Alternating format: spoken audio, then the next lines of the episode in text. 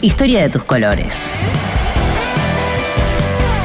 Un podcast que recorre la identidad de los clubes más populares del país por Alejandro Fabri. La historia de todos los grandes empezó con un puñado de voluntades que se unían para jugar al fútbol. Con una anécdota, una escena pequeña, circunstancial, que por algún designio de la providencia se volvió fundacional de algo mayor, el disparador de una historia destinada a volverse trascendente. La de Boca Juniors no fue la excepción. La leyenda reconstruida a partir de relatos y memorias nos lleva a la Plaza Solís, delimitada por las calles Suárez, Caboto, Olavarría y Ministro Brin, a pocos metros de la boca del riachuelo. Allí en un banco de la plaza, el sábado primero de abril de 1905, Esteban Baglietto, Santiago Pedro Sana, Alfredo Scarpati y los hermanos Juan Antonio y Teodoro Farenga acordaron fundar un club. Esa tarde no terminaron de definirlo, fueron a una especie de cuarto intermedio y la reunión siguió el domingo 2 en la casa de la familia Baglietto. Se juntaron unas 30 personas y armaron tal revuelo que la mamá de Baglietto los echó a todos, así que tuvieron que continuar en la plaza. El lunes 3, el padre de los Farenga les dio permiso para reunirse en su hogar. Según el libro oficial de Boca, fue este el lugar donde se designó la primera comisión directiva y aunque no se labraron actas, hubo acuerdo y ruidosos festejos. Todos coincidieron que el nombre debía incluir la palabra Boca y al parecer fue Sana quien propuso agregarle el Juniors por su condición de estudiante de inglés. Además, ese remate le daba un toque británico tan presente en aquellos tiempos iniciales del fútbol en el Río de la Plata. En aquel encuentro establecieron también que Esteban Baglietto sería el primer presidente y que jugarían en la cancha de Independencia Sud, en Pedro de Mendoza y Colorado, hoy llamada Benito Pérez Galdós.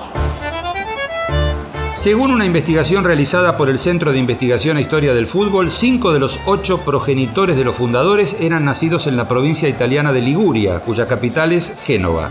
En la lengua ligur, Génova es Sena, con Z, y a sus habitantes se los llama Seneishi, que por deformación quedó entre los inmigrantes de Buenos Aires como Geneise. En resumen, los fundadores de Boca tenían sangre genovesa, eran verdaderamente geneises. En menos de tres semanas llegó el día de debutar en la cancha. El 21 de abril de 1905, en el campo de juego de Independencia Sud, Boca jugó el primer partido de su historia y goleó 4 a 0 a Mariano Moreno. ¿Cuáles fueron los colores boquenses en aquellos tiempos iniciales? Primero vistió una camiseta rosa que fue usada en algún partido amistoso y casi enseguida, todavía en el año 5, la reemplazó por una enteramente celeste. Sin embargo, Manuela Farenga, hermana de uno de los fundadores, se encargó de buscarles otras, con la condición de que no sean blancas y rojas como las de Alumni. Al final, aparecieron con unas camisetas que tenían finas rayas azules y blancas, colores que compartían con otros cuadros barriales. Una versión reseña que por esa coincidencia los muchachos de la Boca definieron con un club supuestamente llamado Boedo que quien ganara el partido entre ellos se quedaría con las rayitas azules y blancas. El partido lo ganó Boedo y Boca tuvo que buscar nuevos colores. Otra versión señala que ese desafío no existió y que simplemente las camisetas se fueron gastando con el uso y decidieron cambiarlas. Los tradicionales colores azul y amarillo fueron elegidos recién en 1907, luego de ideas diversas, indecisiones y opiniones encontradas. No se ponían de acuerdo para elegir los colores y el directivo Juan Rafael Briqueto, que trabajaba en el puente 2 del puerto por donde pasaban los vapores, propuso adoptar los colores de la bandera del primer barco que llegara. Era una buena solución. Y allí apareció un buque de la compañía naviera sueca Johnson Line. Aunque existen dudas de si se trataba del Oscar II, bautizado así en honor al rey de Suecia, o el Drottning Sofía, dedicado a su esposa, el que arribó a las aguas porteñas llevaba su bandera azul con la cruz amarilla. Ya tenían nuevos colores, pero le faltaba definir un diseño. Primero fueron azules con una banda diagonal amarilla, pero como las cosía cada familia, algunas las confeccionaban con esa banda que bajaba desde el hombro derecho y otras desde el izquierdo. Las estrenaron el 4 de agosto de 1907 venciendo a General Arenales en un partido de la Asociación Porteña de Fútbol. En 1908 Boca se anotó en la Liga Albión y el 12 de abril venció 4 a 1 a San Telmo y se quedó con la Copa Barone. Envalentonados por el éxito, los dirigentes decidieron ir tras un desafío más grande y se afiliaron a la Asociación Argentina. También debutaron con victorias, 3 a 1 a la segunda división de Belgrano Athletic como visitantes y una semana después el estreno de local en el nuevo reducto de la Dársena Sur con un arrollador 7 a 0 sobre el humilde Bernal. El primer gol de la historia oficial lo anotó Rafael Prat, nacido en Gibraltar. En aquellos años iniciales se fue forjando la rivalidad con los vecinos de barrio, River Plate. Se trataba de partidos amistosos, pero cada vez despertaban más y más pasión. El primero de todos fue el 2 de agosto de 1908, con un 2 a 1 a favor de Boca. La participación en el campeonato de la Asociación Argentina revestía la importancia para un equipo que cada vez se volvía más popular en el barrio pero también traía aparejadas varias exigencias que provocaron que Boca modificara su cancha, siempre en la Boca, hasta que en 1912 resolvieran mudarse, aprovechando que un socio había ofrecido un terreno en la localidad de Wilde. Firmaron un contrato por 10 años y allí se instaló Boca en el partido de Avellaneda. Otra vez, el estreno fue con goleada, 7-0 a Quilmes. Ya no quedaban bien que las casacas fueran todas iguales.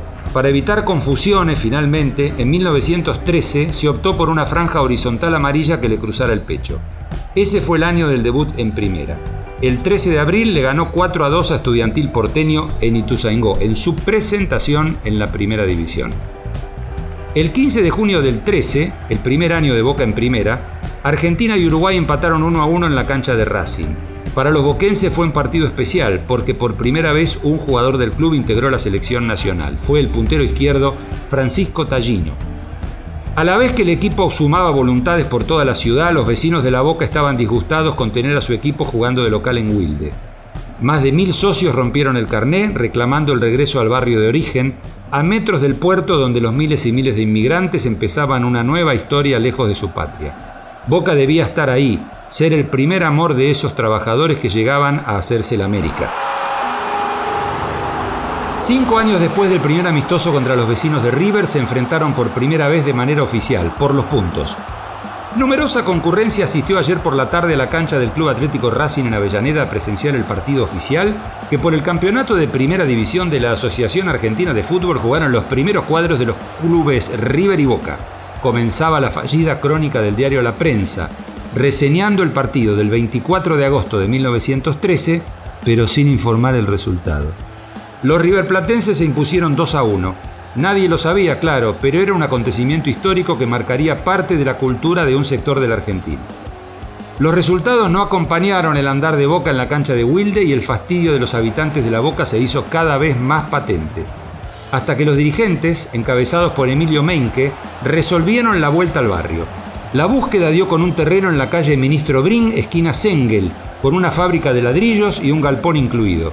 El 25 de mayo de 1916, en un amistoso con Gimnasia Esgrima de Buenos Aires, sellaron su regreso a la Boca, de donde no se irían nunca más.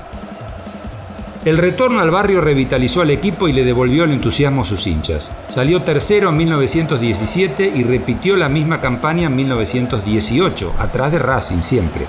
En 1919 el fútbol porteño se dividió y apenas seis equipos quedaron en la liga oficial.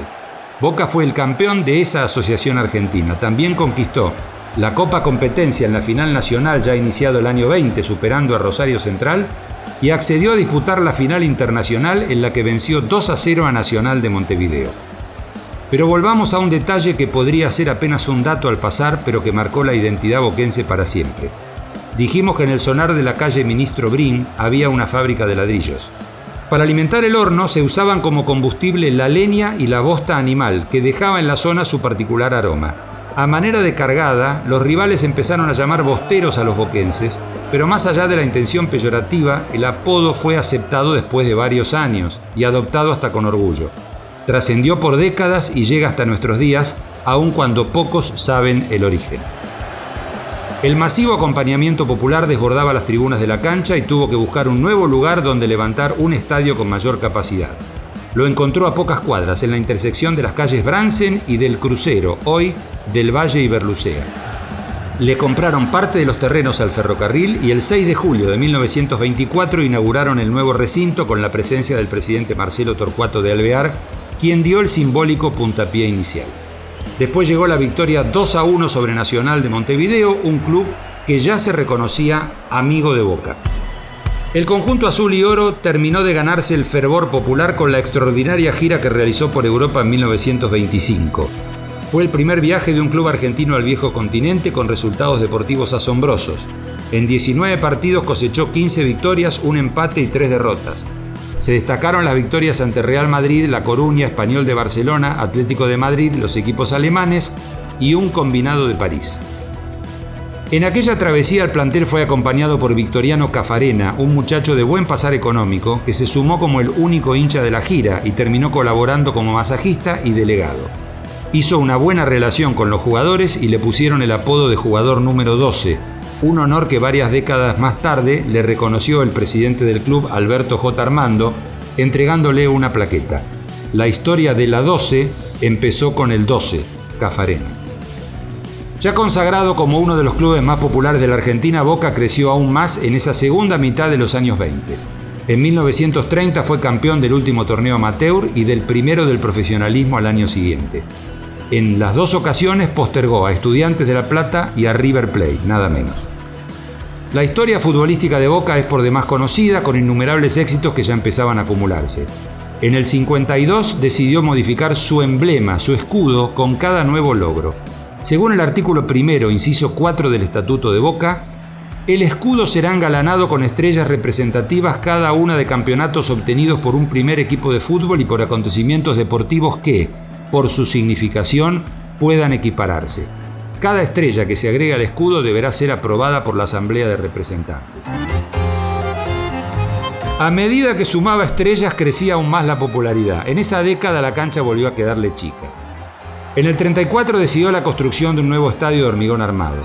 En 1938 empezó a jugar como local en Ferro y en San Lorenzo, mientras en el mismo predio se desmontaban los tablones para levantar un colosal escenario con la particularidad de tener tres grandes tribunas en vez de cuatro, acotado el predio en su ancho por las vías del tren y por la calle del crucero.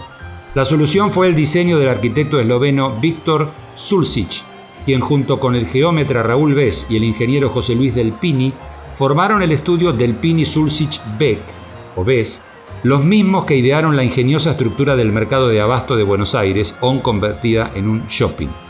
La obra estuvo a cargo de la empresa alemana GOP. Finalmente, y gracias al préstamo del gobierno militar de aquellos años, Boca pudo el 25 de mayo de 1940 inaugurar su estadio, un prodigio de ingeniería para un terreno tan acotado. A lo largo de los años, el recinto fue bautizado con nombres de presidentes del club como Camilo Sichero y Alberto J. Armando, pero siempre para todo el mundo, futbolero fue simplemente la bombonera. ¿De dónde surgió el apodo? Hay varias versiones, pero el arquitecto Sulcich solía contar que todo nació de una anécdota protagonizada por él mismo, durante la etapa de desarrollo del diseño. En ocasión de su cumpleaños, una amiga le regaló una caja de bombones que Sulcich comenzó a llevar a las reuniones con el ingeniero del Pini y otros participantes del proyecto, ya que su forma era casi exactamente igual a la del estadio que él estaba diseñando. Las proporciones de aquella bombonera de cartón la hacían funcionar como una maqueta práctica y manipulable. A partir de entonces, aún antes de su construcción, para todo fue la bombonera, incluidas las autoridades del club, que la llamaron así en los discursos del día de la inauguración. La capacidad de 54.000 personas volvió a ser insuficiente y suelen lanzarse ideas para construir un nuevo estadio en otros lugares. A diferencia de su archirrival River, Boca no quiere irse de la Boca y las protestas se hacen oír. Un solo proyecto, curiosamente esloveno, promete ampliar la bombonera sin necesidad de comprar más terrenos ante la imposibilidad de adquirir las manzanas vecinas. Boca Juniors ha vivido allí innumerables momentos de gloria en el mismo barrio donde nació en 1905. Y aunque sus hinchas se cuenten por las más diversas geografías, en esas coloridas y pintorescas callecitas de la Boca late el gen de esa pasión. En esas tribunas, tan próximas a la Plaza Solís y al riachuelo donde adoptaron los colores, vive el alma Geneise. Historia de tus colores un podcast de la Secretaría de Medios y Comunicación Pública.